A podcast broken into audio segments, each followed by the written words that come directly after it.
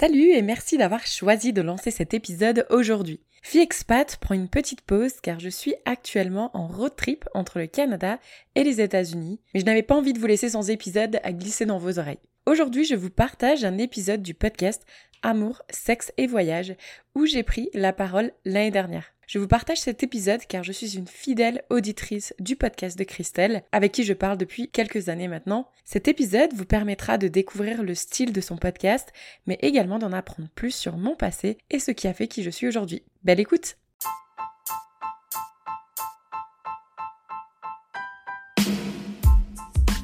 Bonjour à tous et bienvenue sur le podcast Amour, sexe et voyage. Dans l'épisode du jour, c'est avec Kelly du podcast Fille Expat que j'ai le plaisir d'échanger. Kelly a accepté de passer derrière le micro et de répondre à toutes mes questions. J'espère que l'épisode vous plaira et je vous souhaite une très belle écoute. Bonjour Kelly. Coucou Christelle. Je suis trop contente d'échanger avec toi aujourd'hui parce qu'on est en contact, je dirais, depuis presque un an, parce que tu as aussi un podcast euh, que j'écoute très souvent et que j'aime beaucoup. C'est le podcast Fille Expat. Et euh, bah, du coup, on en parlera bien sûr dans cet épisode. Du coup, on échange en privé entre podcasteuses et aujourd'hui, tu passes derrière le micro. J'ai trop hâte d'échanger avec toi. Est-ce que pour commencer cet échange, tu pourrais te présenter auprès euh, des personnes qui t'écoutent aujourd'hui? Oui, bien sûr. Bah, tout d'abord, merci à toi pour l'invitation. Je suis également très ravie de passer dans ton podcast aujourd'hui et de prendre la voix derrière le micro de l'invité. C'est sûr que la pression est un peu plus grande, j'ai l'impression, mais en quelques mots, donc je suis Kelly, j'ai 36 ans. Je suis originaire de la Moselle, dans, c'est le nord-est de la France, près du Luxembourg. Ça fait maintenant 10 ans que je suis partie de la France. J'ai vécu quelques années aux États-Unis et plusieurs années au Canada. Et d'ailleurs, c'est de là où je te parle aujourd'hui. Trop, trop bien. Avant qu'on parle de tout ce qui se passe pour toi en ce moment, de ce que tu fais actuellement et de ton podcast, est-ce qu'on peut revenir un petit peu en arrière dans ta vie? Est-ce que tu peux me parler un petit peu de ton enfance Dans quelle région tu as grandi et dans quel environnement familial? Avec plaisir. Donc, j'ai pas une très bonne mémoire, mais j'ai essayé au mieux de préparer mes réponses pour justement essayer de te donner quelques informations. Donc, moi, j'ai grandi dans une ville qui s'appelle Ucange. Donc, pour ceux qui connaissent dans le 57, c'est n'est pas une ville qui est très, très bien réputée, même si les choses ont quelque peu changé. Mais donc, en gros, j'ai grandi dans un quartier HLM. je me souviens personnellement, quand j'étais gamine, j'avais ma meilleure amie Séverine, où je coinçais mes Barbies dans les poubelles du quartier. On jouait au Barbie, on jouait dans la terre. C'était un peu n'importe quoi, mais c'était d'un côté une belle époque. Ensuite, j'ai, vers, les, vers 10 ans à peu près, j'étais dans un quartier un petit peu plus, pas huppé, parce que ça restait pas huppé pour la, pour la ville du Cange. Et là, je me souviens que l'adolescence a commencé, les garçons. Mon papa était pompier, donc on a emménagé en face de la caserne des pompiers. Donc je me souviens regarder les pompiers dès que son bip sonnait. on les regardait avec ma meilleure amie courir parce qu'ils étaient beaux, charmants, hein, c'est des pompiers. donc voilà, enfin, je me souviens être, avoir passé énormément de temps dehors, parce que quand je pense à la jeunesse d'aujourd'hui qui me paraît très différente, moi je me souviens que j'étais tout le temps dehors et la pire punition que tu pouvais me faire, parce que malheureusement j'ai été punie plusieurs fois, c'était de me dire que je ne pouvais pas aller dehors. Et même si j'avais tout ce qu'il fallait dans ma chambre, me dire tu ne peux pas aller dehors, c'était horrible. Donc voilà, mais c'est très vrai ce que tu dis. C'est vrai qu'on est vraiment la génération où on passait notre enfance dehors. Et je me souviens de ma maman aussi me dire des fois, mais reste un peu à la maison, tu veux pas regarder la télé? Alors que, enfin, tu vois, dans la génération actuelle, je pense que les parents ont plutôt tendance à leur dire euh, à leurs enfants, va dehors, va mettre le nez dehors, plutôt que, de regarder, je sais pas, la télé, ton téléphone, jouer à la console. Donc, euh, c'est vrai que c'était un peu une autre époque. Et euh, ta personnalité, enfin, tu te souviens comment tu étais Est-ce que tu étais, je sais pas, expiègle, curieuse Comment tu étais alors, une information importante qu'il faut peut-être que je dise à, toutes celles qui nous écoutent, parce que toi, je pense que tu le sais, mais j'ai du coup grandi avec un frère jumeau. donc, on a été très, très proches, je dirais, jusqu'à l'âge de 17 ans à peu près. Donc, en plus d'avoir grandi ensemble, on était avec les mêmes potes dehors. Et en plus de ça, à l'école, on était dans la même classe tout le temps jusqu'à la première. Donc moi, ensuite, j'ai suivi une voie scientifique, lui, éco. Et donc, c'est là où on a été séparés à l'école et c'est là où d'ailleurs même les choses se sont un peu dégradées entre nous. Mais du coup, je pense que c'est un point important. Et euh, dans ce qu'on me dit, moi, je m'en souviens pas très bien ou peut-être j'essaie de pas m'en rappeler, c'est que j'étais assez autoritaire comme, comme sœur. J'aimais pas être toute seule, donc j'étais constamment en train d'aller le voir. Lui, il était très introverti, moi plutôt très extraverti, et j'étais tout le temps en train d'aller le voir. Lui jouer avec ses petits bonhommes sur son bureau, et moi j'étais mais vas-y, pourquoi tu veux pas jouer avec moi? Moi, je m'ennuie. autoritaire, peut-être un peu chiante, mais mais je pense que j'avais besoin du contact des autres. Ouais, pour moi, être seule dans ma chambre, c'était vraiment pas une partie de plaisir. Et, et je dirais que quand j'étais ado, j'étais quelqu'un qui avait des problèmes de confiance en soi. J'avais beaucoup de complexes sur mon physique. mais ça n'empêche qu'à l'école, j'étais quand même, je faisais un peu, entre guillemets, partie des personnes populaires. Je ne sais même pas si c'est le bon mot, mais ouais, je dirais que je ne faisais pas partie des personnes qu'on ignorait ou qui étaient dans un coin de la classe, qu'on oublie, etc. Non, les gens savaient que j'étais là. Et est-ce que tu as eu l'occasion de voyager avec tes parents? Est-ce que le voyage, ça faisait partie de ta vie quand tu étais enfant? Est-ce que ton frère et toi aviez l'occasion, je ne sais pas, de partir en camp de vacances, en centre aéré, ou est-ce que vous voyagez avec vos parents peut-être? Alors, tu vois, c'est marrant parce que justement, quand je savais que tu allais me poser cette question par rapport au voyage, et je me suis dit, c'est marrant parce que je pense qu'à l'âge de 5 ans ou à l'âge de 10 ans et au jour d'aujourd'hui, la définition du mot voyage, j'ai un peu du mal à définir parce que du coup, donc j'ai regardé d'après le Larousse, attention, voyager, c'est l'action de se rendre dans un lieu relativement lointain ou étranger. Mais en fait, moi, ce que je me souviens quand j'étais gamine, c'était par exemple les mercredis où j'allais dormir chez mes grands-parents, ou soit le samedi, j'allais dormir, mais ça, arrivait rarement, tu vois, où, mes parents, je pense qu'ils avaient besoin d'un break parce que j'ai grandi avec des parents qui, qui, sont toujours ensemble, ça fait plus de 30 ans, qui s'aiment énormément. Donc, je pense que des fois, ils avaient peut-être besoin d'un break. Et moi, en fait, le fait qu'on allait dormir ailleurs, déjà, j'avais l'impression de voyager, tu vois, alors que j'allais pas très loin, hein, je devais aller à 15-20 km. Mais non, voyager pas trop.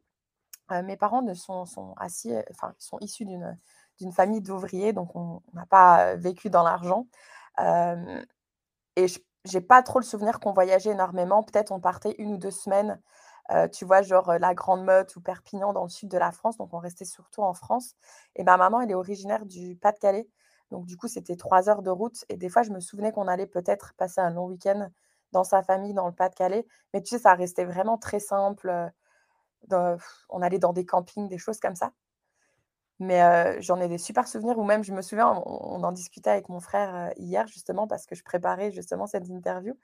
Et il m'a fait un commentaire aussi où il me disait, mais tu te rappelles, souvent les week-ends, l'été, on allait dans un petit camping, qui ça s'appelait Volstroff, c'était à 20 minutes de chez mes parents. Mais tu vois, rien que le fait que tu rentrais dans un espèce de camping, que tu installé ta table, tout est, tout est un équipement, il y avait un petit lac, il y avait des pédalos, etc. Pour moi, en fait, j'avais l'impression de voyager.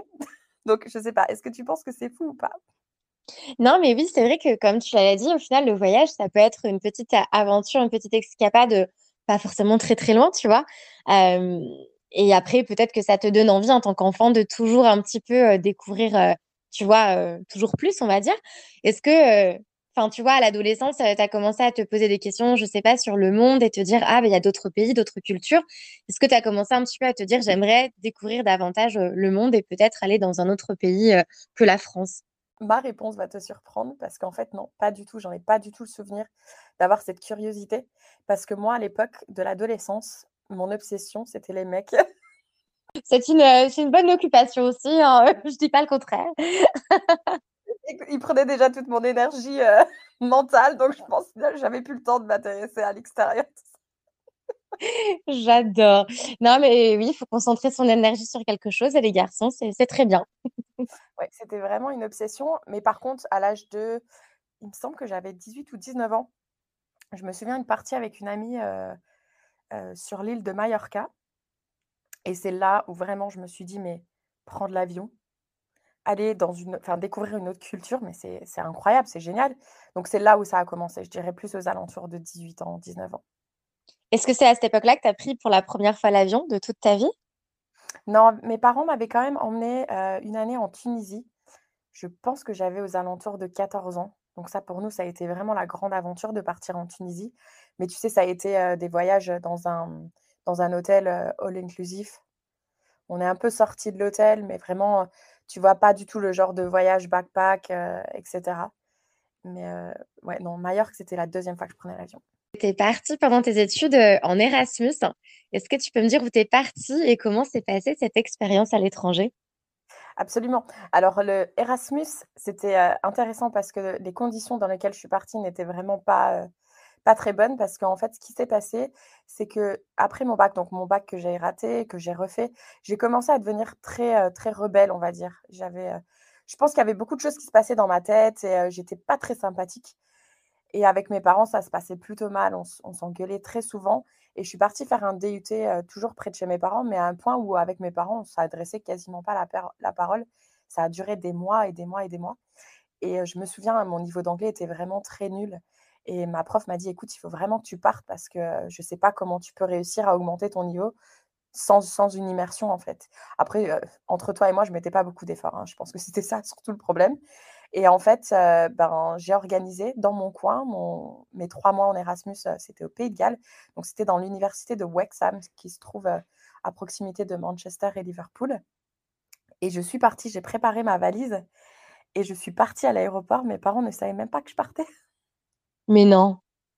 Quand je te dis que j'étais une ado horrible, enfin ado là, j'étais même plus ado, j'étais adulte.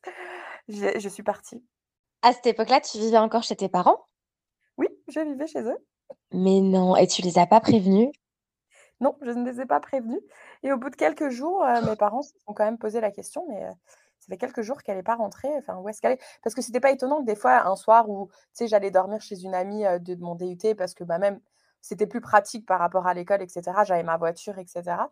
Mais là, ils se sont dit quand même: «Ça fait quand même plusieurs jours qu'elle est pas là, ça fait un peu bizarre». Donc ils ont demandé à mon frère: «Est-ce que tu as des nouvelles de ta sœur quand même? C'est inquiétant». Ils m'ont dit: «Bah oui, elle est partie Galles». J'en reviens pas. Ah, je suis absolument horrible. Maintenant, tu vois, je je le raconte, là, je j'en rigole un peu, mais enfin, quand j'y repense, c'est absolument horrible ce que ce que je leur ai fait. Comment ils ont pris la nouvelle du coup? Et enfin, je sais pas, ils tu vois, ils ont peut-être pas eu l'habitude forcément de partir à l'étranger ou en tout cas d'habiter à l'étranger. Comment ils ont pris, heu, le fait que leur, heu, que leur fille, heu, rebelle, adulte, heu, parte comme ça, du coup habiter à l'étranger? Écoute, je leur ai jamais reposé la question, il faudrait que je leur repose la question, mais je pense qu'à l'époque, enfin, en tout cas, aussi bien pour eux, mais pour moi aussi, je pense que ça a été aussi un électrochoc dans le sens où on se dit, «Mais pourquoi se prend» parce qu'on se prenait vraiment la tête pour des conneries, quoi, tu vois? C'était vraiment du n'importe quoi et de se dire: «Mais en fait, la vie, elle est enfin, elle est trop courte, quoi, ça sert à rien de s'engueuler, pour des broutilles», enfin et cetera et du coup, la même année, donc là, j'étais partie, je crois que c'était fin octobre et je me souviens parce qu'on n'avait pas trop le internet, les téléphones et cetera. Enfin, c'était je me souviens que j'avais un téléphone, mais c'était très vieux comme, heu, on s'envoyait pas des photos, mais on pouvait s'envoyer des messages et je me souviens avoir reçu un message de mon papa, il me semble qui disait, «Ouais, il faudrait quand même que tu rentres à Noël, qu'on passe Noël ensemble, qu'on discute, heu» et cetera. Donc cette année-là, j'étais quand même rentrée, pour les fêtes de Noël. Et heu, comment s'est passée cette année sur place? Est-ce que tu as progressé en anglais? Est-ce que, heu, je sais pas, tu as appris d'autres choses, tu vois? Parce que tu es quand même sortie de ta zone de confort et de ton confort que tu avais en France. Donc qu'est-ce que tu as appris, heu, sur toi? Qu'est-ce que cette année t'a apporté? Alors c'était pas une année, c'était, au départ, c'était 3 mois en stage à l'université ensuite moi, je voulais rester un peu plus longtemps chez ma cousine qui habitait à Cardiff. Je m'étais dit: «Je chercherai un travail». Donc le l'Erasmus, était très bien, le stage était très bien. Heu, clairement sortie de ma zone de confort parce que, heu, déjà, tu arrives complètement dans un «autre monde» entre guillemets parce qu'ils roulent de l'autre côté, heu, ils parlent une autre langue. Par contre, moi, j'étais malheureusement partie avec, enfin malheureusement, je dis malheureusement parce que c'est un peu un regret que j'ai aujourd'hui, dans le sens où je suis partie avec une fille qui était dans du même DUT que moi et donc de partir avec quelqu'un d'autre qui parle français, tu sors de ta zone de confort, mais pas totalement et donc du coup, j'étais beaucoup trop amenée à parler français. J'ai changé de logement, heu, pour aller justement dans une famille galloise parce que je me suis dit: «Non, il faut vraiment que tu essayes de faire un effort» et au final, il y avait une fille de Bordeaux, Isa, coucou si tu m'écoutes, heu, qui était là dans cette même famille avec qui je m'entendais très bien, donc j'allais dans les pubs avec elle et cetera. Donc au niveau, heu, anglais, je n'ai quasiment pas amélioré la chose, mais je pense que ce qui m'a cette expérience m'a vraiment permis de comprendre déjà de 1, heu, que c'était important de parler anglais. Je pense que je l'avais pas encore compris que c'était important et de 2, ça m'a appris aussi qu'il y a tellement d'autres choses à aller découvrir ailleurs, même s'il y en a beaucoup en France également et du coup, je me suis rendu compte qu'en fait, ouais, j'avais un problème dans la région où je me trouvais. J'étais tout le temps énervée, tout le temps en colère, beaucoup de remises en question, beaucoup de tu vois, je me sentais toujours, «Oh regarde, j'ai un gros cul. Oh regarde, j'ai des grosses cuisses, j'ai des gros genoux» et cetera et là-bas, en fait, je m'en foutais. Les gens, ils s'en foutent, ils te regardent pas. Enfin moi, j'avais pas l'impression qu'ils étaient dans le jugement. Enfin, j'ai vraiment pour moi redécouvert une autre personne et je me suis dit: «Oui, mais enfin, c'est ça que je veux, je veux vivre, ailleurs qu'en Moselle, enfin ailleurs qu'en France et de préférence, dans un pays anglophone, quoi». OK. Alors à ton retour, comment ça se passe avec tes parents? Est-ce que tu réhabites un petit peu avec eux? Est-ce que, heu, très rapidement, tu te dis: «Bah, finalement, j'ai aimé cette expérience, j'ai envie de repartir»? Oui, alors figure-toi que pendant que j'étais à Cardiff, donc j'étais en fait, moi, j'avais fait un DUT, c'était une formation décalée, c'est-à-dire qu'au lieu de faire la rentrée en septembre, c'était en janvier. Donc du coup, j'avais fini en janvier et donc moi, je m'étais dit, ben, de janvier à peut-être septembre, si je continue les études, j'ai un une période, heu, entre guillemets «de break» et là, je m'étais dit: «Je vais travailler à Cardiff». Mais pendant que j'y étais, que je cherchais du travail, j'ai aussi un peu zoné sur internet: «Qu'est-ce que je vais faire? Qu'est-ce que je vais faire?» j'aimerais bien continuer quand même un peu les études et là, j'avais vu un une école d'ingénieur en apprentissage, sur Nancy qui allait, dé débuter et en fait, heu, j'ai vraiment enfin, des fois, je fais des choses, je réfléchis pas trop et j'ai postulé et au final, il y avait des concours à passer et pour te dire, mes parents, ça ça s'est passé tellement vite, ils sont ils ont dû venir me chercher à Cardiff. Bon, ils ont pas dû, mais ils avaient bien envie de venir aussi pour découvrir Cardiff et donc du coup, ils sont venus me chercher, ils m'ont ramenée en France. J'ai passé les concours, tout a été très rapide parce que du coup, tu passes les concours, tu as accepté, il faut vite que tu cherches une entreprise et donc là, j'avais lancé vraiment la machine de, ben, je vais continuer les études. Je m'engage dans une école d'ingénieur alors que je te le rappelle, j'avais quand même raté mon bac, donc j'étais pas je voulais même pas refaire mon bac. Moi, j'étais je m'étais dit: «Heu, les études, c'est pas pour moi» et et donc du coup, oui, je suis retournée vivre chez eux. Donc je ne dis pas qu'on s'engueulait pas de temps en temps, mais les choses avaient clairement, clairement changé parce que je pense que moi, j'avais évolué dans un une meilleure direction que celle à laquelle j'étais prédestinée, quoi. OK. Donc tu m'arrêtes si je me trompe, mais donc du coup, tu continues tes études, heu, donc en France et c'est après tes études, à l'occasion de ton ta première recherche d'emploi, que là, tu vas trouver quelque chose, enfin un poste à de l'autre côté de l'Atlantique, c'est ça? Alors en fait, pendant hem, mes 3 ans, donc du coup, c'était 3 ans, heu, en deuxième année, tu devais on avait pour obligation de partir 12 sem 12 semaines à l'étranger.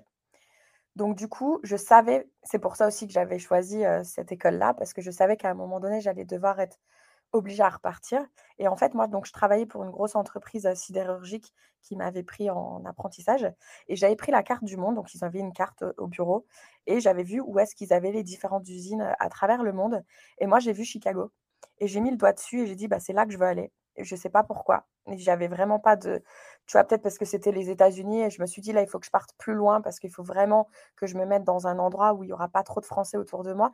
Parce qu'aussi, heu, pour valider mon diplôme, il fallait que je passe, heu, le TOEIC et donc du coup, il me fallait un certain nombre de points, donc il fallait vraiment que mon anglais s'améliore. Et j'ai réussi, à décrocher du coup mes 12 semaines de stage à Chicago. Donc là, je suis partie 12 semaines, donc c'était, heu, en été, heu, 2010, donc ça a duré 3 mois et ils ont bien aimé, heu, ils ont bien aimé le projet que j'ai fait pour eux pendant ces 3 mois et donc du coup, heu, suite à ça, ils m'ont offert un CDI, donc je suis rentrée, heu, en France pendant un an pour finir mon master et ensuite je suis repartie. Ils m'ont embauchée et je suis repartie avec un contrat local. Et comment ça s'est passé ces 3 mois de stage, au niveau de l'anglais? Est-ce que tu avais déjà amélioré ton niveau d'anglais? Ou, c'est plutôt, pendant cette expérience de stage que ton ton niveau d'anglais a un petit peu progressé? Alors c'est totalement une fois sur place parce qu'encore une fois, je faisais vraiment pas beaucoup d'efforts, heu, pour préparer le truc en amont et heu et quand je suis arrivée sur place, j'ai clairement, clairement, à chaque fois je le dis, j'ai vraiment galéré, heu, dans le sens où je ne comprenais absolument rien de ce qu'on me disait. Je me souviens que j'avais un petit Larousse dans la poche et j'avais un petit un petit bloc, un stylo et en plus de ça, comme j'étais dans une usine, donc du coup, on avait des des des boules caisses, tu sais, pour protéger nos oreilles. Il y avait du bruit, on avait un casque. J'allais à des réunions tous les matins, je ne comprenais absolument rien. J'avais l'impression d'être là, je ne pouvais même pas te dire un mot de ce qui avait été dit, quoi. C'était fou et j'avais réussi à trouver une chambre dans un dans une chambre universitaire, heu, là-bas, heu, dans c'était dans l'État de l'Indiana et là-haut, c'est sympa parce que du coup, tu as les chambres universitaires, c'est pas comme en France où tu as vraiment ta petite chambre et tu es tout seul. Là, c'est tu 4 petites chambres et heu, la enfin, tout ce qui est salle de bain, cuisine et salon, c'est partagé avec tes autres colocataires. Donc moi, je me suis retrouvée avec une américaine, heu, qui faisait des études pour devenir prof et je le précise parce qu'en fait, je trouve qu'avec moi, elle était très patiente. Vraiment, quand elle me parlait, tu voyais qu'elle faisait vraiment un effort en plus pour parler lentement. Bon, ça, je l'ai compris aussi après, une fois que je parle anglais, elle a changé la, rapidité à laquelle elle discutait. Mais du coup, elle faisait vraiment l'effort de me corriger, de m'apprendre des mots, etc. Mais pendant des semaines, j'avais d'énormes migraines. C'était vraiment horrible. Mais en dehors de ça, je m'en souviens comme le meilleur été de ma vie. C'était vraiment, j'ai vécu des expériences de fou jusqu'à sauter en parachute. J'étais avec tous ces groupes d'étudiants qui étaient vraiment américains. Donc, tu avais vraiment quelques Américains en fait qui étaient restés sur le campus, qui sont là un peu en permanence, entre guillemets, mais il n'y a pas trop d'activité sur le campus. Et, euh, eux, du coup, enfin, j'étais comme une, une, attraction en fait, parce qu'ils n'ont pas l'habitude de voir des Français euh, venir faire des études dans cette université. Donc, j'étais un peu comme une attraction pour eux, je pense. Et, euh, et, donc, du coup, ils voulaient me faire découvrir plein de choses. Donc, ils m'emmenaient camper, ils m'emmenaient faire du kayak, ils m'emmenaient faire des randos, découvrir Chicago. Enfin, j'ai fait vraiment plein d'activités avec eux et franchement, c'était un été vraiment incroyable. Ouais, puis de ce que j'entends, tu te sentais plus à ta place là-bas qu'en Moselle, dans ta petite ville natale, quoi. Carrément. Mais ce qui est drôle, c'est que pendant un mois, je parlais pas. Donc là, c'était dur pour moi parce que j'adore parler. là, c'était très dur pendant un mois, mais après, une fois que j'étais devenue bilingue, parce qu'en fait, on ne se rend pas compte, mais notre cerveau, il, apprend très vite. On peut devenir très vite bilingue si vraiment on, on est en totale immersion. Et une fois que j'étais bilingue, là, je me suis dit, j'ai l'impression d'être une nouvelle personne et j'ai envie de rester cette personne, en fait. Et c'est pour ça que quand ils m'ont proposé de m'embaucher, j'ai dit oui tout de suite. Je suis rentrée en France et j'ai dit tout de suite à ma famille, à mon entourage, je vous préviens, là, je rentre, mais c'est juste pour terminer ma dernière année et je repars direct à Chicago, c'est sûr et certain. Mais tu vois, il y a une grosse différence entre partir en stage euh, trois mois et partir s'installer dans un pays pour, euh, entre guillemets, construire sa vie et sa carrière professionnelle. Est-ce que tu ressentais des appréhensions à t'installer comme ça aux États-Unis, euh, toi, toute seule, partir et t'installer à Chicago? Pas du tout, parce que, en fait, à chaque fois que je suis rentrée en France, donc aussi bien quand je suis rentrée du Pays de Galles et là, à la fois où je suis rentrée de Chicago, j'ai l'impression que je partais dans des moments de dépression, en fait. J'avais l'impression de rentrer et honnêtement, je, m'ennuyais, quoi. Je me faisais chier. mes amis, j'ai l'impression qu'on parlait plus trop la même langue, on n'avait plus les mêmes ambitions. Tu vois, moi, j'avais envie de voyager. Tu vois, les week-ends, j'avais envie d'aller à Londres, j'avais envie, enfin, je suis allée à Stockholm. Tu vois, j'avais envie d'aller visiter un peu ce qui se passait autour de la France. Et mes amis, eux, ils voulaient rien faire, ou soit ils disaient, bah oui, mais j'ai pas assez d'argent. Alors que parfois, il n'y a pas besoin de beaucoup d'argent. Tu dors en auberge, tu prends un bus, ça coûte pas cher. Tu vas manger un sandwich, enfin, tu peux voyager avec un minimum d'argent. Et en fait, du coup, je me sentais un peu frustrée. Donc là, en fait, le fait de repartir, ça m'excitait plus qu'autre chose. Et puis en plus, on m'avait proposé un contrat, donc c'était un contrat local, mais on m'avait quand même promis qu'on allait me payer les déménagements, mon billet d'avion, une voiture pour un mois, un, enfin, un hébergement pendant un mois. Donc tu vois, j'avais l'impression d'être devenir quelqu'un d'important, entre guillemets, pour qu'on me paye tout ça. Et donc, du coup, j'avais vraiment aucune appréhension. Les au revoir, ils n'ont pas été faciles parce que c'est vrai que là, du coup, tu pars, avec un aller simple. Mais on se disait, bon, de toute façon, on se reverra en vacances, etc. Mais non, j'avais vraiment zéro appréhension. Ok. Donc là, tu arrives sur place. J'imagine que tu arrives dans ton appartement. Est-ce que tu es seule? Est-ce que tu habites avec des colocataires? Et comment ça se passe, ta vie à l'américaine, à ce moment-là de ta vie? Eh bien, tu as déjà vu Desperate Housewives? Mmh j'avais l'impression que c'était un peu ça ma vie quand je suis arrivée parce qu'en fait, donc du coup, tu sais, la coloc américaine dont je t'ai parlé, elle, elle finissait aussi sa dernière année d'études. Donc en fait, on s'est dit, bah viens, on, loue une maison en fait et on se met en colocation. Et on a loué une maison vraiment dans un quartier type Desperate Housewife, quoi. Donc euh, là où on a les jardiniers qui arrivaient le samedi matin pour nous tourner le gazon, la belle maison. bon là, j'étais arrivée en hiver, donc au début, pas trop, il faisait froid, mais tu sais, le temps que tu commences à acheter une voiture, enfin, tu ouvres ton, tout ce qui est électricité, eau. J'ai commencé à m'inscrire à la salle de sport. Là, j'ai rencontré quelqu'un aussi, un Américain, très rapidement. Donc là, j'avais l'impression de, commencer une nouvelle vie. Puis il a fait, il a fait beau très, très tôt l'année-là. Je me souviens qu'en mars, on avait commencé à organiser des barbecues derrière chez nous. Enfin, moi, là, j'avais l'impression de vivre ma meilleure vie. C'était fou. Mmh.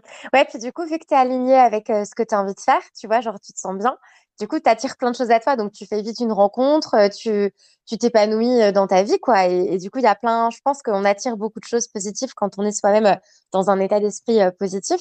Donc, tout se passe bien. Est-ce que ton travail se passe bien? Est-ce que tu as une phase où tu déchantes un petit peu parce que peut-être que dans, pendant ton stage, tu avais peut-être moins de responsabilités, c'était plus facile? Ou, ou est-ce que non, finalement, les tâches qui te sont octroyées sont vraiment celles auxquelles tu t'attendais?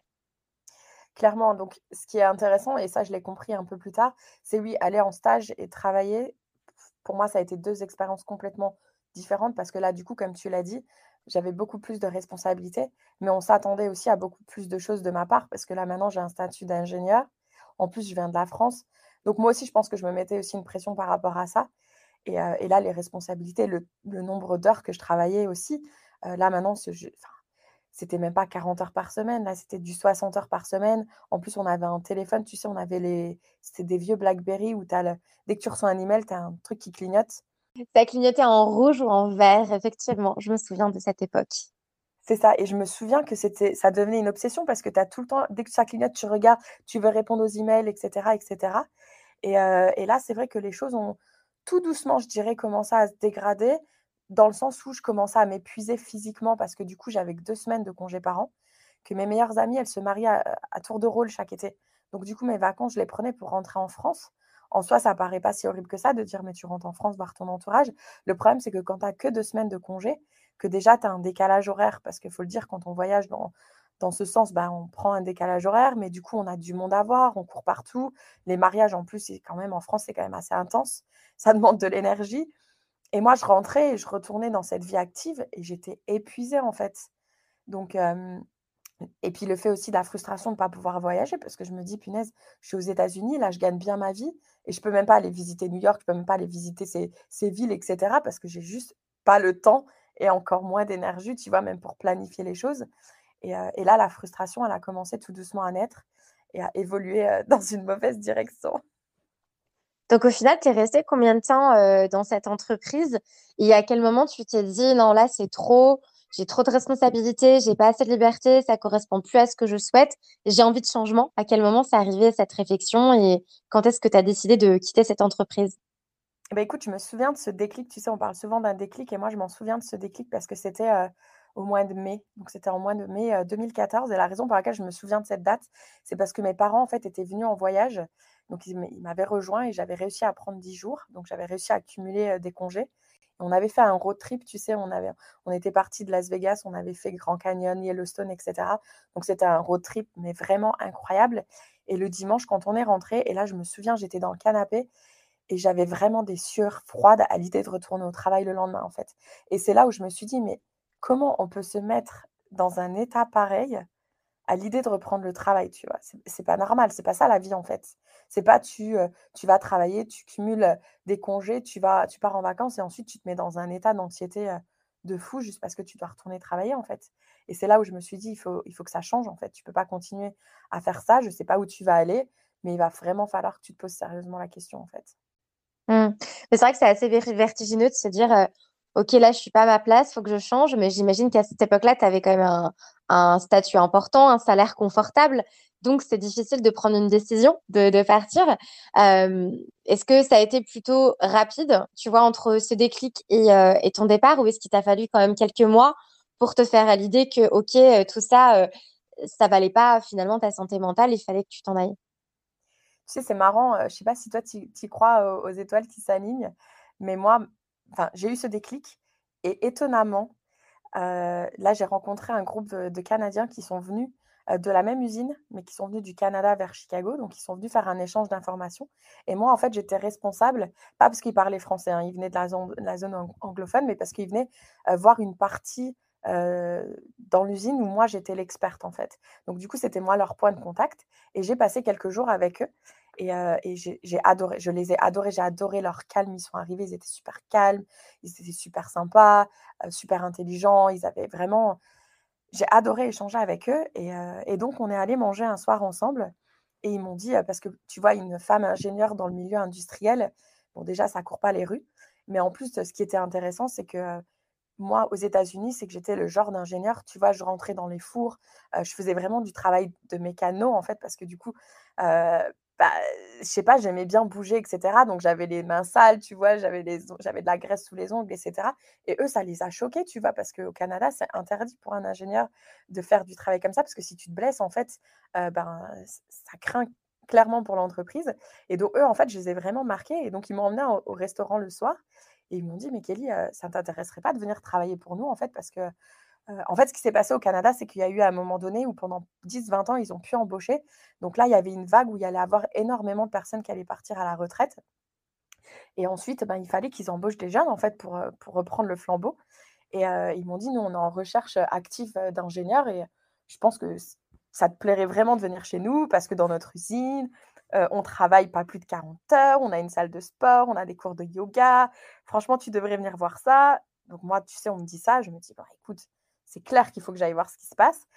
Quelques jours après, j'ai eu un, manager de cette usine qui m'a contacté et qui m'a dit, écoute Kelly, moi j'aimerais vraiment te mettre dans un avion et que tu viennes nous voir parce que ton profil nous intéresse. Et tout a été super rapide. D'ailleurs, mon entreprise américaine, sur le coup, ils l'ont très mal pris, tu vois, parce qu'ils se sont dit, mais bah non, nous, on n'a pas envie que tu partes.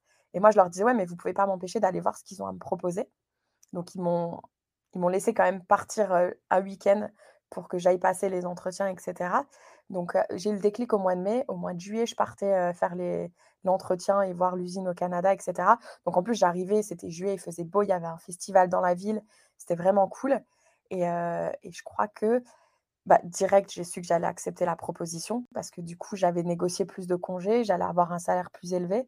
La place de la femme au Canada est plus importante qu'aux États-Unis. Et du coup, moi, dans mon usine, je voyais très bien que les femmes, elles n'avaient pas, elles pas en fait, elles n'avaient pas forcément des postes à haute responsabilité. Et moi, ça me, bloquait en fait. Et je me dis, je peux pas rester dans une usine comme ça. Moi, je suis là, je veux grimper les échelons en fait. Et, donc, quand je suis revenue des entretiens, j'ai demandé à mon boss, parce que j'étais quand même sur un projet important, parce que normalement, c'est deux semaines de préavis aux États-Unis. Tu ils peuvent très bien te virer, mais toi aussi, tu peux très bien partir du jour au lendemain. Et là, moi, par respect pour eux, je leur ai quand même demandé quand est-ce que vous seriez à, l'aise avec le fait que je parte. Et ils m'ont demandé d'attendre au mois d'octobre. Donc, du coup, je suis restée trois mois en plus. Et je suis partie au mois d'octobre au Canada. Donc là, une nouvelle expatriation, tu quittes les États-Unis pour le Canada. Comment, comment ça se passe cette fois-ci? Parce que la première fois, du coup, c'était ton entreprise qui avait un petit peu géré ton, tu vois, l'organisation du départ euh, pour ta nouvelle installation.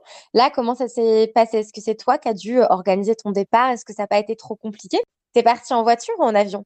J'ai réussi à négocier qu'ils allaient déménager mes affaires. Donc, j'avais euh, le transport, donc j'avais des déménageurs qui venaient récupérer mes affaires et me les ramener pendant que j'avais été passer les entretiens au Canada, j'avais rencontré des, jeunes ingénieurs qui venaient de, commencer.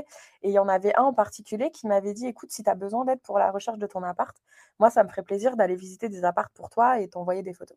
Donc, déjà, ça, c'était vraiment super cool parce que du coup, lui, il m'avait trouvé un, appartement assez rapidement. Et moi, en fait, ce que j'ai fait, c'est que j'ai pris ma voiture et j'ai fait la route. En fait, il y avait, c'était 10 heures de route à peu près. Bon, la, traverser la frontière, ça a été très compliqué parce qu'on ne voulait pas me donner mon visa de travail. Au Canada, pour euh, pouvoir avoir un visa de travail, il faut que tu arrives dans le pays. En fait, tu ne peux pas l'avoir à distance. Et moi, là, on ne voulait pas me le donner, donc ça a été un peu euh, n'importe quoi, mais j'ai fini par passer la frontière, récupérer mon appart. Et là, par contre, toute autre expérience comparée aux États-Unis, parce que là, maintenant, du coup, j'arrivais dans un endroit où je connaissais personne, en fait, dans un appartement toute seule. Et là, je t'avoue que ça a été très dur. Je crois que j'ai fait une, très grosse dépression parce que c'était l'hiver en plus. se faire des amis, la, mentalité canadienne se rapproche un peu à la mentalité française où on va pas dire, ben, tu vois, tu es étrangère dans l'entreprise, je vais peut-être t'inviter, tu sais, pour le repas de Noël ou, le repas de, Pâques parce que bon, bah, tu es toute seule, tu es étrangère, tu connais personne. Alors que les Américains, si ils vont voir que tu es tout seul, que tu n'as pas de famille, ils vont se sentir mal et vont dire, bah non, mais viens passer Thanksgiving avec nous, viens passer Noël, etc.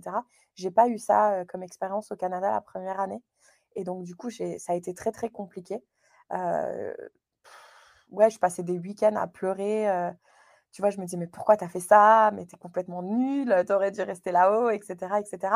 Mais le truc qui était bien, c'était qu'au travail, je m'épanouissais vraiment. J'adorais mes collègues, j'adorais les projets qu'on me confiait. Donc, tu vois, il y avait une balance entre les deux qui était un peu dure à gérer émotionnellement.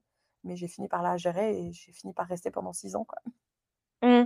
Puis tu me l'as dit euh, plus tôt, euh, tu me disais que quand tu étais petite fille, euh, tu avais tout le temps besoin d'être avec du monde. Tu étais quelqu'un de très social, etc., très extraverti.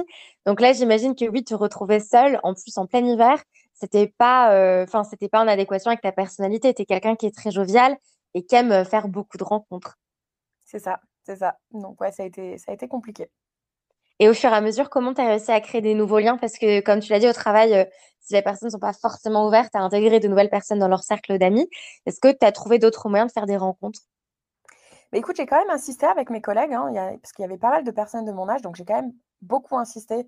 Je les invitais à des repas, je leur proposais d'aller au bar, d'aller manger le week-end, etc., aller faire des festivals, des choses comme ça. Donc, mais tu vois, ça allait que dans un sens, en fait. Moi, j'invitais, ils étaient super contents, on passait un super moment, mais jamais, eux, ils proposaient des choses, etc. Donc, j'ai essayé aussi l'application Meetup, où tu peux trouver des points d'intérêt et rencontrer des personnes. Donc, j'ai rencontré quelques nanas comme ça. Tu vois, j'avais été genre les femmes qui aiment le vin et, la bouffe italienne, tu vois. Donc, le truc n'a rien à voir. Moi, je ne suis pas une grande sportive, donc du coup, je ne pouvais pas m'inscrire dans des, dans des choses de sport collectif. Donc, j'ai essayé, je me suis inscrite à la salle de sport.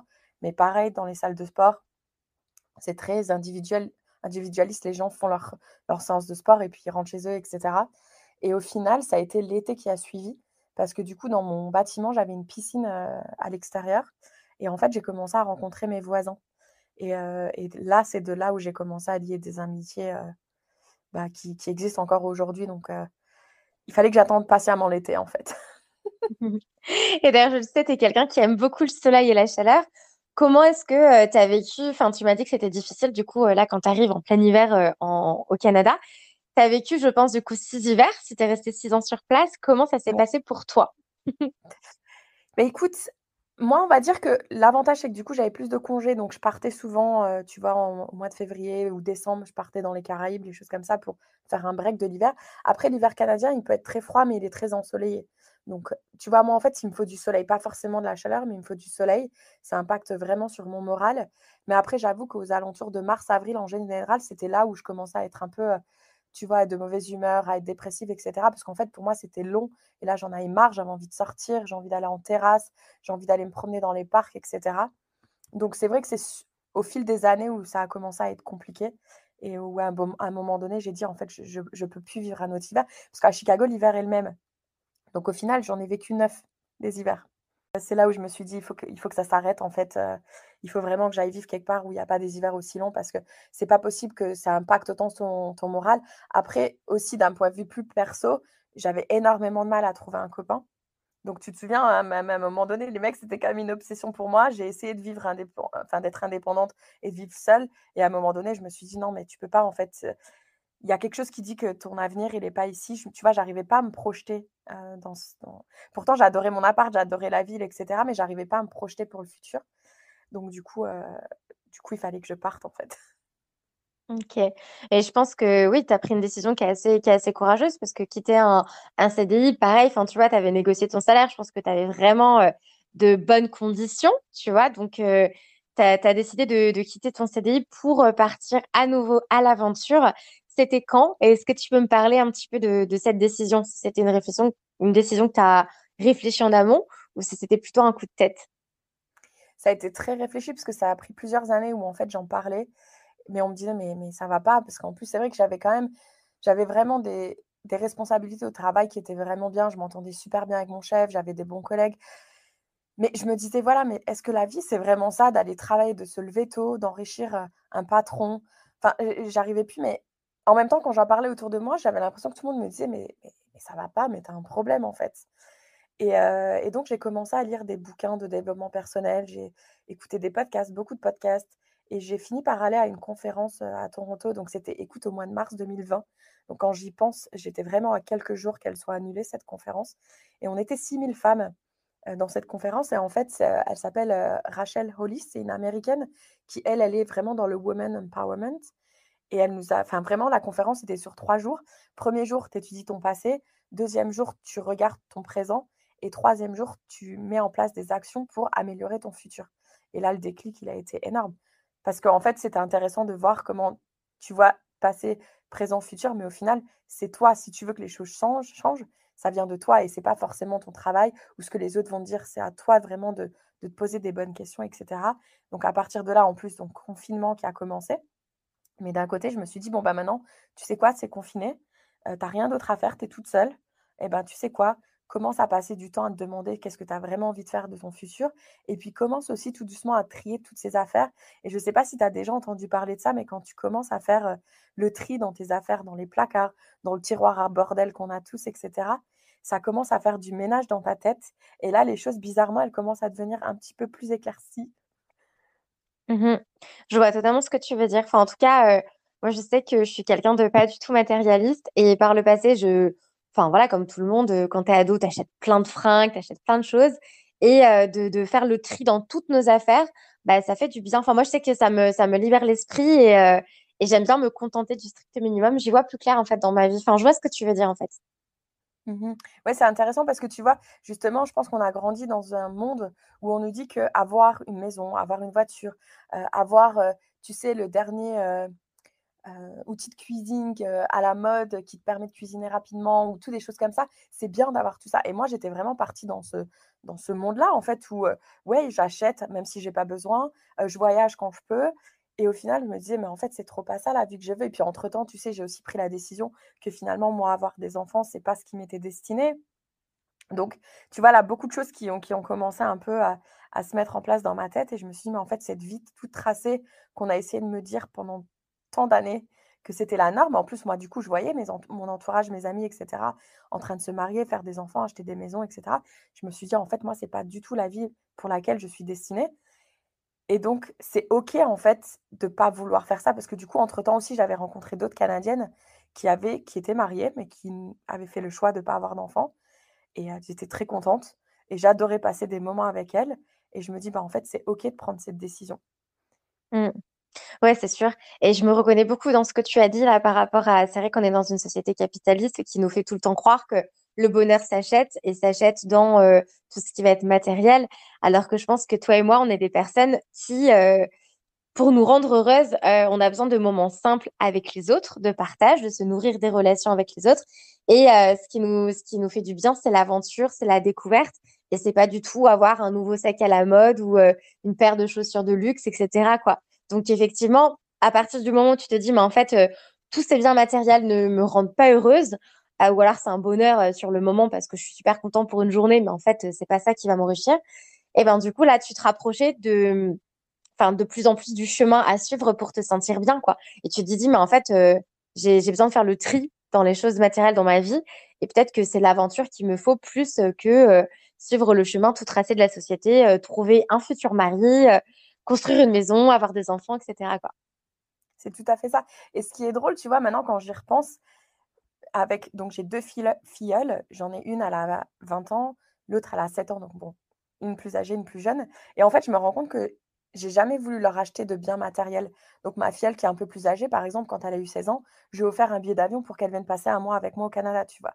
Et la petite Manon, elle, c'est pareil, Noël, anniversaire et cetera, je lui offre des «expériences» entre guillemets. Donc je vais lui offrir, par exemple, un billet à elle et toute sa famille pour aller ensemble à Euro Disney. Donc pour qu'ils puissent aller passer, une journée en famille. Donc tu vois, je me rends compte aussi que même sur elle, en fait, je leur achète des expériences et moi je comprends pas pourquoi je le comprenais pas pour moi, en fait.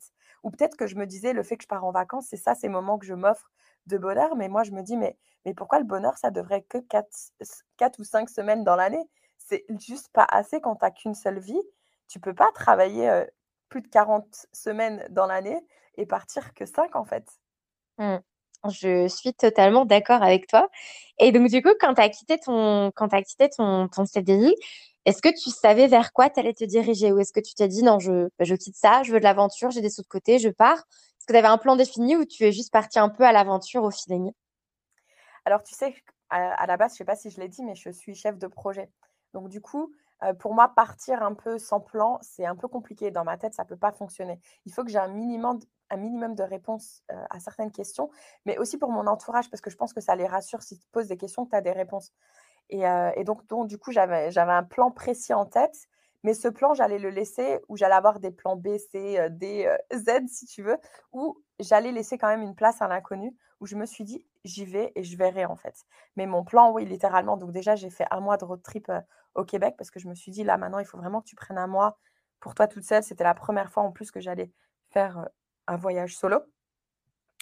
Et ensuite, donc, je partais pour moi dans ma tête, j'allais m'installer en Guadeloupe parce que je me suis dit: «J'ai envie de vivre dans un endroit où c'est les vacances toute l'année et je vais ouvrir un bar à bière» parce qu'au final, moi, j'adore les microbrasseries. J'adore que les gens puissent se retrouver ensemble, encore une fois, tu vois le côté social, puissent se retrouver autour d'une bonne bière, échanger et cetera et en plus, si ça peut permettre à l'économie locale, ben, d'évoluer et j'étais vraiment partie dans cet objectif de partir en Guadeloupe et ouvrir mon bar à bière. OK. Je pense que tout s'est pas, passé comme prévu vu ton petit, sourire et gloussement. En plus, tu es arrivée en Guadeloupe, j'imagine qu'il y avait, les confinements parce que c'était, du coup en 2020 si je ne dis pas de bêtises, ou peut-être 2021, tu vas me dire ça. Comment ça s'est passé la Guadeloupe finalement pour toi? Bah, normalement, je devais arriver en novembre 2020, mais tous les vols ont été annulés, depuis le Canada au deuxième confinement. Donc du coup, j'ai dû faire, heu, une parenthèse en France pendant 2 mois. Heu, donc là, j'ai pas eu le choix, mais c'est pas grave. Finalement, c'était sympa de revoir tout le monde aussi et ensuite je suis arrivée en Guadeloupe. J'ai été travailler dans une auberge de jeunesse pendant un mois. J'ai rencontré pas mal de monde et j'ai commencé tout doucement, en fait, à monter mon projet, heu, en joignant un incubateur, en faisant en commençant à faire mes recherches, même rien que de découvrir l'île de la Guadeloupe que j'avais quand même jamais vue avant. Donc je me suis dit: «Quand même, prends le temps de la découvrir, de de valider qu'il y aura il y a un besoin et puis où est-ce que tu voudrais ouvrir ce bar à bière, en fait?» heu, donc du coup, j'ai pris quand même plusieurs mois pour justement me laisser le temps et heu et ensuite en été, malheureusement, heu, là, il y a eu, je 3e confinement, je crois et là, mentalement, ça a commencé à devenir un peu dur parce que du coup, je me sentais vraiment prisonnière d'une île et aussi je me disais: «Est-ce que c'est vraiment ça la vie que j'ai envie de mener?» en fait, j'en suis pas sûre. Parce que je me suis dit quand même c'est intense de vouloir, heu entre-temps mon bar à bière s'est transformé en beer truck, tu vois? Parce qu'il y a beaucoup de roulettes là-haut, donc je me suis dit: «Ouais, ça pourrait être sympa», tu sais? Plutôt que de vendre de la nourriture, de vendre des bières, tu vois? Au bord des plages. Donc le projet était, hein, très intéressant, hein. D'ailleurs, heu, j'ai eu beaucoup de soutien, heu, de certaines organisations de la Guadeloupe. Mais, mais en fait, j'étais pas sûre, j'étais plus sûre, en fait et là, je suis partie au mois de fin août. Je suis partie, 1 mois, je me suis dit: «J'ai pris un billet d'avion pour Atlanta», heu, parce que j'avais une amie là-haut, qui vivait là-haut, qui venait de se séparer de son copain qui allait pas très bien. Donc, une amie américaine, elle m'a dit: «Écoute, viens passer quelques semaines chez moi, ça pourrait être sympa», je lui ai dit: «Bah, écoute, oui, pourquoi pas?» nous, de la Guadeloupe, on avait la possibilité de prendre l'avion pour les États-Unis, parce qu'on faisait pas partie de l'espace Schengen et et du coup, je suis partie là-haut et en fait, c'est là où tout a changé. Donc qu'est-ce qui s'est passé après Atlanta? Qu'est-ce que tu as décidé de faire? Alors là, du coup, parce que c'est vrai qu'on n'a pas parlé du podcast parce que j'ai pas non plus envie que ce soit le enfin, tu vois, le le thème du podcast. Mais en fait, donc moi, j'avais continué, j'avais lancé le podcast pendant le 1er confinement parce que justement, j'étais dans cette remise en question. Donc je me suis dit: «Bah, si je vais interroger d'autres femmes qui ont osé sauter le pas de partir, peut-être que je vais trouver des réponses à mes questions» et donc j'ai continué comme ça à faire le podcast, toutes les semaines. J'ai interrogé une femme aux 4 coins du monde et cetera et donc quand je suis arrivée à Atlanta, je savais qu'il y avait une Guadeloupéenne qui était sur place et qui avait monté une start-up et là, je me suis dit: «Ouais, ça serait trop fun de pouvoir, faire, une interview en face à face» parce que j'avais pas souvent l'occasion de pouvoir le faire et donc je suis allée la voir, «Est-ce que tu voudrais passer, dans FeExpat?» et elle m'a dit: «Mais oui, avec grand plaisir». En plus, devine quoi? Elle avait une salle de podcast dans sa start-up. Mais oui, je me souviens des tu avais mis en story, je crois, sur, ton p sur, heu, la page Insta de de il me semble. C'est ça, donc je me suis Mmh dit: mh. «En plus, elle a une salle de podcast, quoi, c'est fou» et donc on a elle et moi, on a vraiment super bien échangé. On a on a vraiment je sais pas, tu sais, il y a des fois, il y a des gens, quand tu les rencontres, tu sais tout de suite que ça va matcher, en fait. Tu sais, Mmh. on on a le foudre avec les hommes, je sais pas comment on peut appeler ça avec les femmes parce que bon, heu, je n'ai moi, je suis une attirance sexuelle pour les hommes, mais tu sais, avec les femmes aussi, on peut avoir ce truc qui dit: «Punaise, toi et moi, on est fait pour s'entendre un petit moment» et j'ai senti ça avec elle, elle a ressenti ça avec moi. Et donc du coup, en fait, elle m'a demandé, elle m'a dit: «Écoute, moi, j'aimerais vraiment que tu puisses, heu, m'aider parce que ton profil, il est super intéressant pour le besoin que j'ai» et donc j'ai commencé à faire du freelance pour elle. Donc heu, malheureusement, je peux pas travailler depuis les États-Unis, et donc du coup, bah, je suis partie au Mexique pendant quelques mois parce que j'avais quand même, envie de rester sur le même fuseau horaire qu'elle, mais aussi parce que la Guadeloupe était toujours confinée. Donc en fait, mon billet retour que j'avais acheté, avec Air France, merci Air France, je pouvais le décaler dans le temps. Donc toutes les semaines, en fait, je décalais mon billet d'avion et je l'ai décalé comme ça pendant des mois.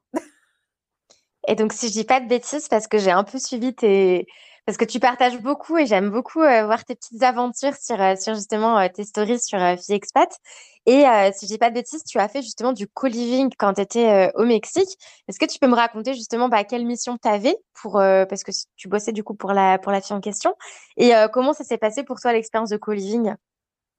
Alors ouais, alors, en ce qui concerne la mission freelance, ce qui est intéressant, c'est que donc je travaille pas 40 heures par semaine, hein. Je travaille en moyenne entre 5 et 10 heures par semaine et ça me rapporte suffisamment d'argent pour pouvoir vivre, tu vois? Parce qu'encore une fois, on en a parlé brièvement offline, toi et moi, mais on n'a pas besoin, heu, d'avoir des milliers et des milliers par mois. On préfère travailler moins, gagner moins, mais pouvoir vivre plus d'expériences. Et donc là, je suis partie vivre dans un co-living. Pour ceux qui ne connaissent pas les co-living, brièvement, c'est comme une grosse auberge de jeunesse, sauf qu'il n'y a que des digital nomades. Donc, c'est des personnes qui vont être là pendant quelques semaines, des fois plusieurs mois. Et en fait, tout le monde travaille en remote. Donc, en général, tu auras une grande salle de travail qu'on partage, qui est très bien équipée. On partage la, cuisine, et, mais chacun a sa, chambre, salle de bain, etc. Et moi, j'ai vraiment, en plus, j'étais dans la ville de San Cristobal, dans la région du Chiapas au Mexique. C'est vraiment une super région. J'ai rencontré des personnes incroyables. Et là, en fait, j'ai goûté au, monde du digital nomade dont je connaissais l'existence, mais jamais je m'étais dit c'est possible parce que je ne me voyais pas avoir des compétences que je puisse vendre comme ça en remote. Et au final, là, je me suis dit, mais en fait, si tu peux être digital nomade. Et en plus de ça, maintenant, ça va pouvoir te permettre de faire du slow travel parce qu'entre-temps aussi, l'impact écologique, l'empreinte carbone, etc. Je me suis dit, en plus de ça, maintenant, tu vas vraiment pouvoir aller dans un pays, vraiment apprendre à le découvrir de l'intérieur, pouvoir échanger avec les locaux, etc. Tout en travaillant quand même un petit peu, parce que c'est obligatoire. Mais là, du coup, dans ma tête, ça a été très, très confus, parce que du coup, là, j'étais en train de remettre en question tout mon projet de la Guadeloupe, que j'avais une voiture, j'avais quand même pas mal d'affaires sur place. Qu'est-ce que je fais? Est-ce que je ferme cette parenthèse? Enfin, J'étais un peu repartie un peu dans ce, dans ce délire où j'étais, mais qu'est-ce que je vais faire de ma vie, mais comment je peux faire, etc., etc., parce qu'on se met tout le temps la pression de toute façon. Et puis en plus, c'est ça, tout le monde te demande tout le temps, mais comment tu gagnes ta vie, mais, mais Kelly, quand est-ce que tu te poses, etc. Et donc après mes deux mois au Mexique, je suis partie chez mes parents, parce qu'en fait, les co-living, c'est très bien, mais du coup, ça demande énormément d'énergie, surtout quand tu es dans un pays comme le Mexique, où les choses ne sont pas aussi faciles qu'en Europe. Et donc, du coup, j'ai dit, il faut que je rentre chez mes parents et il faut vraiment que, que je repose mon cerveau et que je réfléchisse vraiment qu'est-ce que je vais faire pour 2022 en fait. Et, et donc au jour d'aujourd'hui, hein, on enregistre, on est au mois de juin 2022. Je ne sais pas si j'ai encore la réponse à cette question. Et pour être totalement honnête avec toi et toutes celles qui nous écoutent, toutes celles et ceux qui nous écoutent, en fait, je m'en fous de ne pas avoir la réponse. Parce que je me dis, la réponse, elle viendra au moment venu.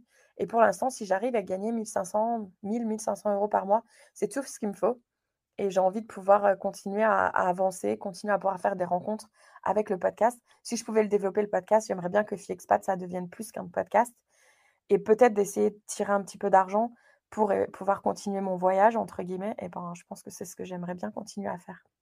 Mmh. Mais tu vois, ce qui est, ce qui est intéressant, c'est quand tu disais que tout le monde te disait, mais comment tu gagnes ta vie, Kelly, quand est-ce que tu te poses, etc. En fait, c'est les gens qui, qui projettent leur peur sur nous alors qu'en soi, bah, c'est peut-être des questions que tu te poserais même pas. Enfin, à l'instant présent, tu ne sais pas ce que tu veux faire euh, à l'avenir, mais c'est pas grave, tu es épanoui et tu n'es pas en train de perdre ta santé mentale dans un travail qui t'épuise et qui te donne juste deux semaines de congé par an, tu vois. Donc, euh, enfin, je, me reconnais beaucoup dans ce que tu dis, dans le sens où on a besoin, je pense, de liens profonds avec les autres et de liberté pour se sentir heureuse. Et, euh, et du coup, notre podcast nous, apporte énormément de richesse. Et, et voilà, moi non plus, je sais pas quelle carrière j'aurai dans, dans, combien de temps. Je suis pas quelqu'un de carriériste. Je vis plutôt jour le jour et, et c'est bien d'être comme ça. Et c'est vrai qu'il faut réussir un petit peu à s'éloigner de, de la pression et des injonctions qu'on a autour de nous. Je voulais aussi te poser la question par rapport à tes parents parce que tu m'as expliqué qu'ils étaient venus te rejoindre aux US. Vous aviez fait du coup la côte ouest ensemble et vu plein d'aventures, enfin vécu plein d'aventures ensemble. Comment ça s'est passé? Quel est ton lien avec tes parents à l'heure actuelle et comment ça s'est passé de les embarquer un petit peu dans tes, dans tes aventures? Bah, Écoute, le lien avec mes parents, il est mais complètement différent de ce qu'il était à l'époque. Euh, je pense aussi parce que j'ai évolué, ils ont évolué, etc. Et en plus de ça, mes parents euh, ne parlent pas de deuxième langue. Donc pour eux, sortir de la France, c'était, ils avaient une peur en fait. Et là, quand ils sont venus me voir la première fois à Chicago, euh, de toute façon, je pense que mon papa, sans me le dire, il a pleuré hein, le jour où je lui ai dit que je partais de Chicago. Parce que lui, autant que moi, il a une obsession pour cette ville. Et, j'ai commencé à les faire voyager comme ça. Et aussi parce que je leur disais, bah, si maintenant je prends des congés pour rentrer, entre guillemets, en France, j'ai pas envie de rentrer en Moselle. J'aimerais bien, donc on a commencé à se retrouver en Croatie, on a fait la Sicile ensemble, on a fait le Portugal. Et on a commencé comme ça à voyager ensemble et on s'est dit, mais c'est tellement mieux de, tu vois, là on prend du temps, on découvre un pays, on fait une chose qu'on aime bien et on passe des moments de qualité ensemble versus quand je rentrais en France, bah, eux, ils allaient travailler, moi, je courais partout pour essayer de voir tout le monde. Au final, ce n'était pas vraiment des moments de qualité. Et donc, eux, chaque année, ils ont réussi à mettre l'argent de côté pour pouvoir venir me voir Donc les trois années où j'étais à Chicago, les trois années, ils sont venus aux États-Unis. Et les six ans où j'étais au Canada, ils sont venus chaque année. Donc on a, fait, on a même fait la Jamaïque ensemble, on a fait Cuba ensemble, on a fait le Mexique ensemble. Enfin, tu vois, on a fait énormément de voyages. Et, et ça va continuer comme ça encore, je l'espère, longtemps. C'est trop bien. Franchement, c'est trop bien. Comme quoi, les liens qu'on a aussi avec nos proches peuvent évoluer. C'est pas parce qu'on a eu des relations un peu difficiles ou beaucoup de disputes avec, je sais pas, nos frères et sœurs ou nos parents qu'à l'avenir, à l'âge adulte, ça peut pas changer. Est-ce que tu peux me faire rêver et me dire un petit peu trois activités incroyables qui t'ont fait vibrer Tu m'as parlé du saut en parachute, peut-être que ça fait partie des activités en question. Est-ce que tu peux me dire trois activités assez folles que tu as vécues et qui t'ont beaucoup marqué? Carrément. Tu sais que ça n'a pas été facile hein, de choisir le top 3. Il y en a trop. tu sais, on parle souvent de la bucket list, des choses qu'on veut faire, mais je ne sais pas si tu as déjà fait la reverse bucket list. Donc, la liste des choses que tu as déjà fait que tu voulais faire.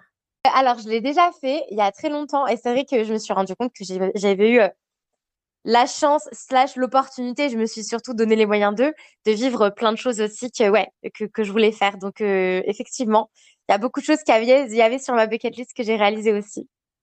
C'est ça. Donc, ceux qui nous écoutent, je vous conseille de le faire aussi. C'est super, c'est super euh, de faire la, les rétrospectives de ça. Mais euh, donc, les trois que j'ai sélectionnés pour toi aujourd'hui, alors attention. dans la première, je sais pas, sais pas dans l'ordre, hein, mais euh, parce que toute expérience a été incroyable. Mais il y a quelques années, j'ai fait un voyage. Je suis allée en Colombie-Britannique, donc au Canada. Et en fait, j'ai fait, j'ai pris un hélicoptère et on est allé faire du kayak sur de la neige qui avait fondu en haut d'une montagne. Donc déjà, rien que le tour en hélicoptère, il était fou. Parce que la, Colombie-Britannique et au Canada, c'est juste absolument incroyable. Et en plus de ça, de te retrouver dans un endroit bah, inaccessible. Hein. Cette personne qui propose ce tour, c'est le seul à pouvoir faire des tours d'hélicoptère dans cette région. Donc voilà, j'ai fait du kayak sur de la neige fondue en haut d'une montagne. Incroyable. Ouais, c'était, c'était fou. la deuxième chose que j'ai vraiment qui m'a vraiment marqué et je ne sais pas pourquoi, mais ça, encore aujourd'hui, j'y pense. Je suis allée au Panama et donc j'ai pris un petit bateau, un tout petit bateau. Euh, tu vois, on était euh, juste moi et mes potes et on, est, on a fait le canal du Panama. Et là, du coup, avec notre petit bateau, on, part, on passait à côté des énormes paquebots qui traversent justement le canal du Panama. Donc ça, ça a été aussi une activité qui m'a vraiment marquée. Trop bien, trop, trop bien. Et dans la liste, la troisième, là, c'est, elle est récente, du coup, c'est quand j'étais au Mexique. Donc j'ai été visiter Mexico City, d'ailleurs, que je recommande à tout le monde d'aller voir un jour, parce que même si elle est réputée pour être la ville la plus dangereuse au monde, j'ai vraiment adoré Mexico City. Et là-haut, j'ai pris un bus, et si tu sors à 40 minutes en dehors de Mexico City, euh, il y a des pyramides qui sont euh, très connues. Et donc là, j'ai fait un tour de Montgolfière au lever du soleil pour observer ces pyramides. Incroyable, tu me fais voyager là. Cette activité ne coûte absolument rien.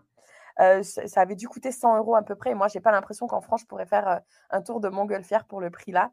Et donc là, en plus, c'était lever du soleil et c'était euh, des pyramides. Et puis, il y avait plein d'autres choses inclus aussi dans, dans cette activité. Mais du coup, je sais que toi, tu vas aller en Amérique du Sud, peut-être pas centrale, mais tous ceux qui vont en Mexico City, s'il vous plaît, regardez cette activité parce qu'elle est vraiment folle. Et toi, comme moi, je pense que les activités et les voyages, c'est ce qui nous fait vibrer. Et, et on met vraiment notre argent là-dedans. Et comme tu le disais, on n'a pas besoin de, gagner extrêmement bien notre vie parce que euh, on n'est pas très matérialiste quoi. On, utilise notre argent au quotidien à bon escient et euh, on sait euh, là où on veut le mettre pour que ça nous fasse du bien. Est-ce que il y a des paysages qui t'ont vraiment émerveillé? Moi, je suis quelqu'un qui m'émerveille très facilement. C'est une émotion qui est très présente chez moi. Et je suis contente de réussir à m'émerveiller euh, chaque jour, tu vois, même du même paysage.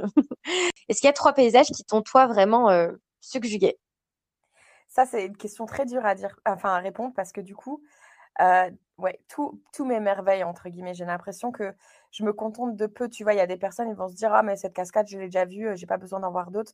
Moi, pas du tout. Je suis vraiment. Et d'ailleurs, la photo de la vue de ton salon que tu m'as envoyée hier, ça, ça m'émerveille. Si je me réveille et que j'ai ça tous les matins devant moi, je serais émerveillée. Tu, m'as posé la question du top 3, donc j'ai réfléchi et je me suis dit, bon, allez, fais un effort. Euh, donc, toujours au Canada, il y a un lac dont on parle très rarement parce qu'il est très difficile d'accès, qui s'appelle le lac O'Hara. Donc, si tu veux, on mettra le, nom euh, dans la description de ton épisode.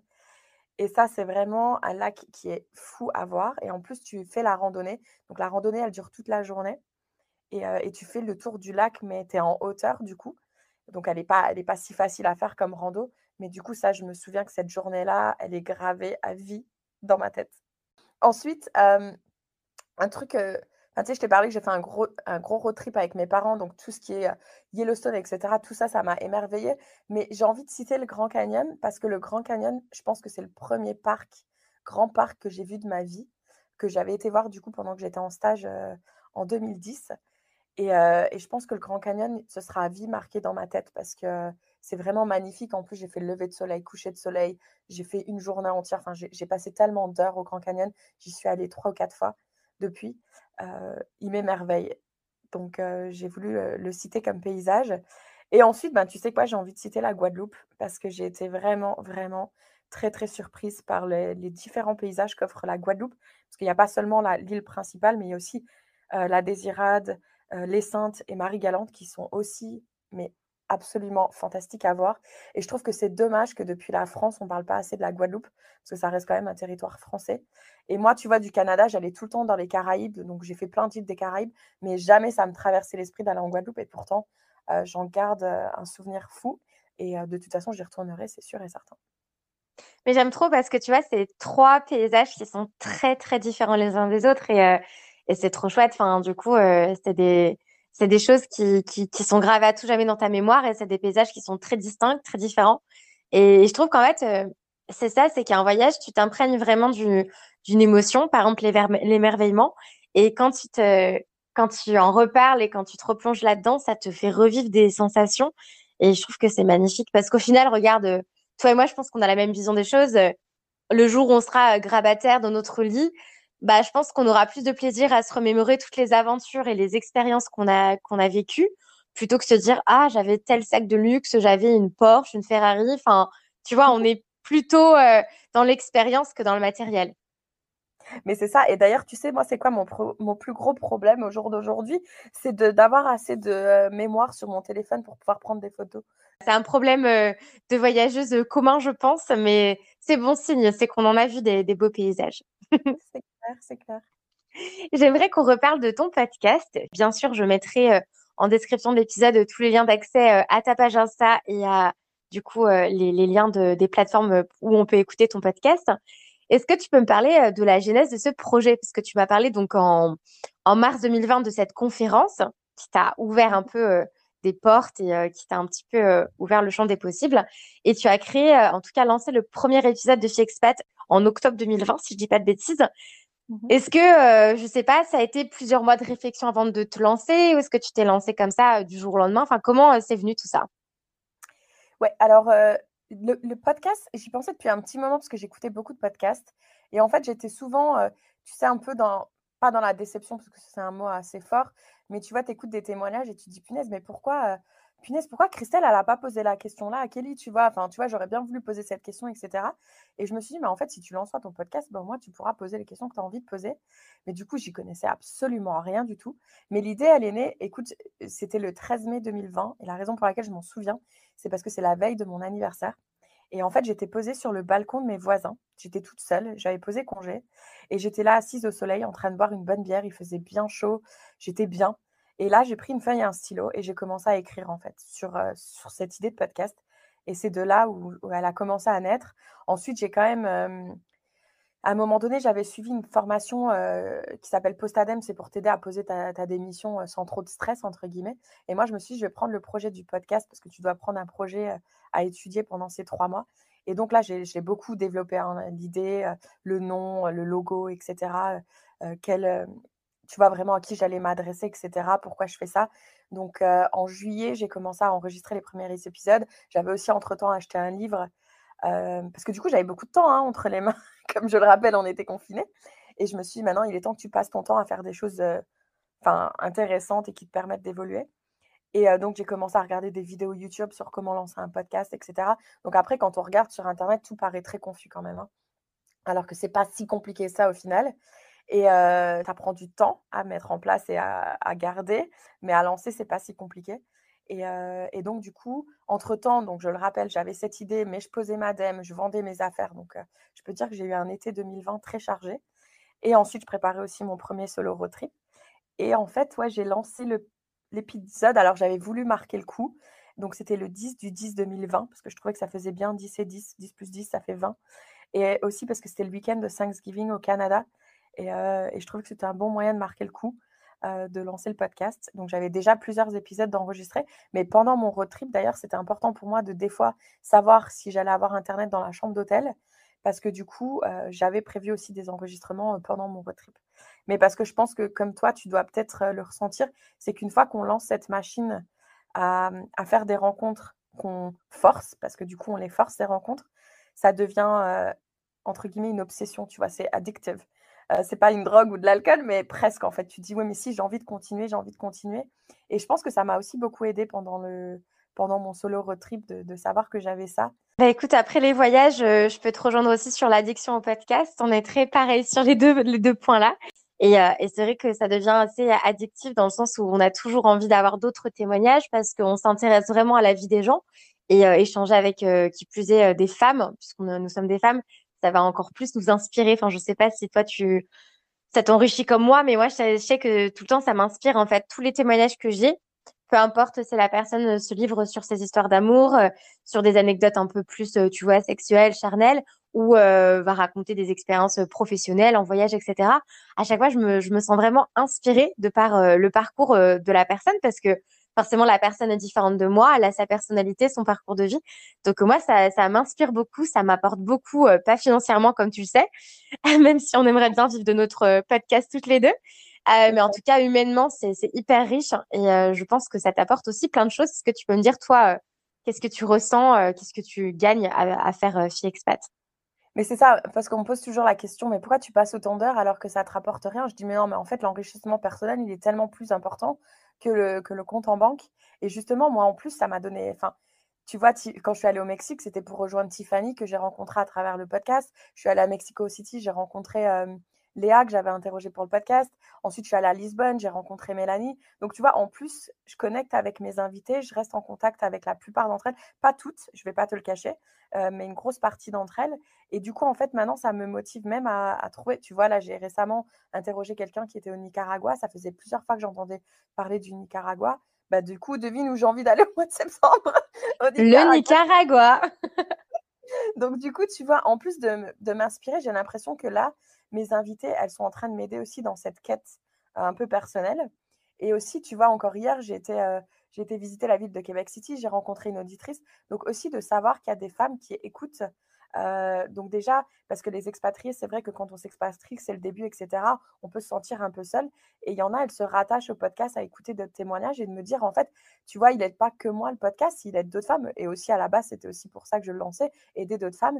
Et je suis vraiment, depuis que j'étais à cette conférence du Women Empowerment, j'ai envie de faire partie de ces femmes aussi qui aident les autres femmes. Et si c'est en écoutant le témoignage d'autres personnes ou même les connecter entre elles, tu vois, il y a des. Là, j'ai récemment été boire un café dans un café à Montréal. Et j'entendais la serveuse se dire Ah, je dois aller à Amsterdam, euh, mais j'ai trop de difficultés à trouver un appartement. Bah, du coup, j'ai été la voir. Je lui ai dit Écoute, si tu veux, moi, j'ai interrogé Sophie, elle est super cool, t'as qu'à la contacter, etc. Et en plus de me dire que je peux mettre des personnes en contact, créer cette connexion pour qu'elles cèdent, mais moi, je trouve ça fou. C'est pour ça que je dis J'aimerais bien que Fixpat devienne plus que juste qu'un podcast, parce que je pense qu'il y a vraiment de quoi faire, parce qu'entre femmes et surtout entre expatriés, euh, on a envie de s'entraider, en fait. Mmh. Mais c'est clair que oui, on, on, s'apporte beaucoup de choses comme ça, en fait, humainement. Et, euh, et, dans une société, encore une fois, capitaliste, qui nous fait croire qu'au final, c'est que l'argent qui va nous apporter des choses euh, qui vont nous faire vibrer. Alors qu'en fait, non, enfin, dans des choses très simples, on peut euh, trouver un, enrichissement personnel. Et tu vois, tout comme toi, ça, me demande beaucoup, beaucoup de temps, le podcast, beaucoup d'énergie aussi. Et, euh, et c'est tellement une passion.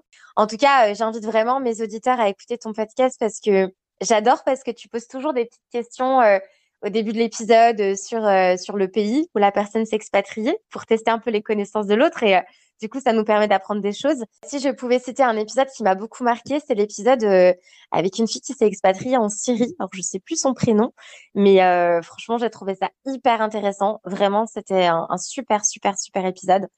Donc, donc voilà, j'invite vraiment mes auditeurs à aller écouter Fille Expat. Oui, c'est Charlotte, c'est un de mes épisodes les plus écoutés, c'est un qui a le, qui a le plus marqué. Et moi, d'ailleurs, en tant que. Elle m'a aussi marqué pendant l'interview. À un moment donné, je reste même sans voix, en fait. Mais euh, parce que on se dit pourquoi elle s'est expatriée en Syrie. En plus, c'est une jeune femme qui est seule.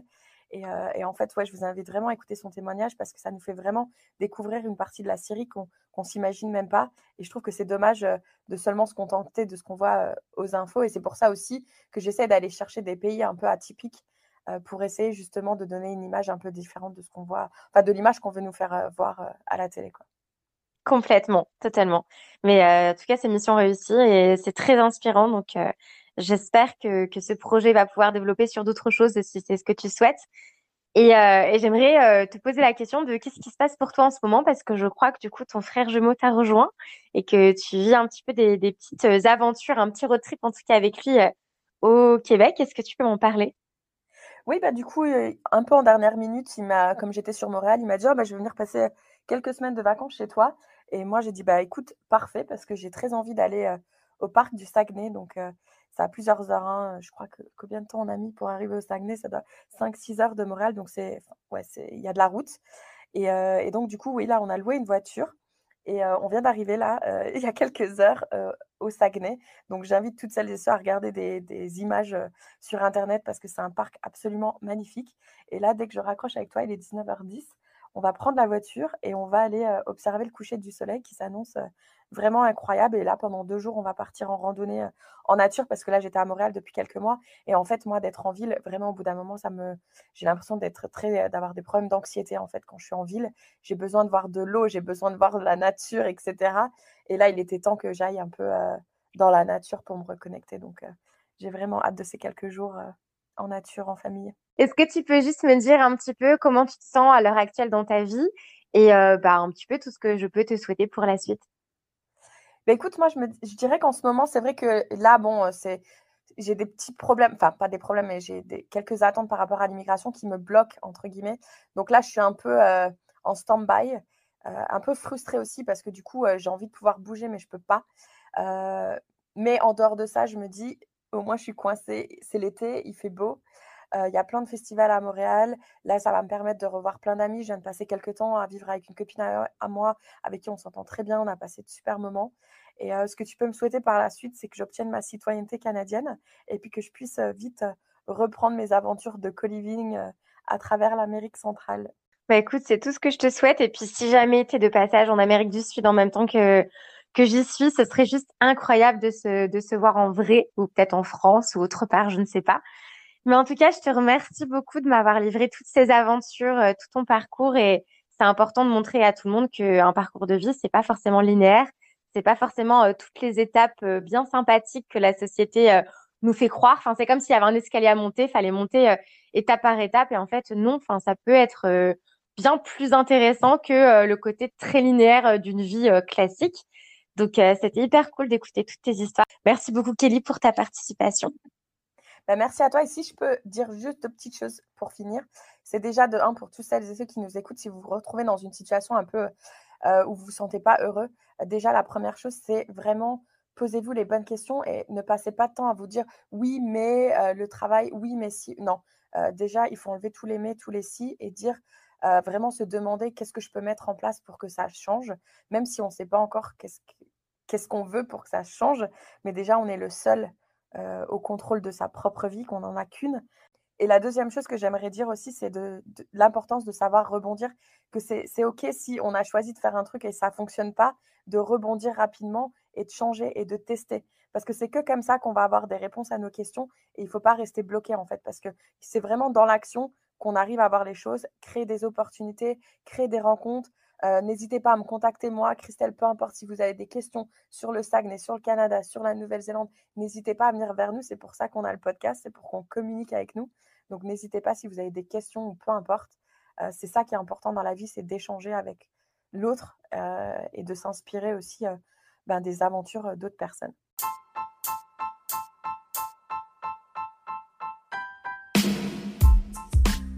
C'est la fin de l'épisode du jour avec Kelly. Merci de l'avoir écouté jusqu'au bout. Pour rappel, Kelly a un podcast qui s'intitule Fille Expat. Vous retrouverez en description de cet épisode tous les liens d'accès à sa page Instagram et aux plateformes d'écoute pour écouter son podcast. Je vous retrouve la semaine prochaine avec un tout nouvel invité à mes côtés. À très vite.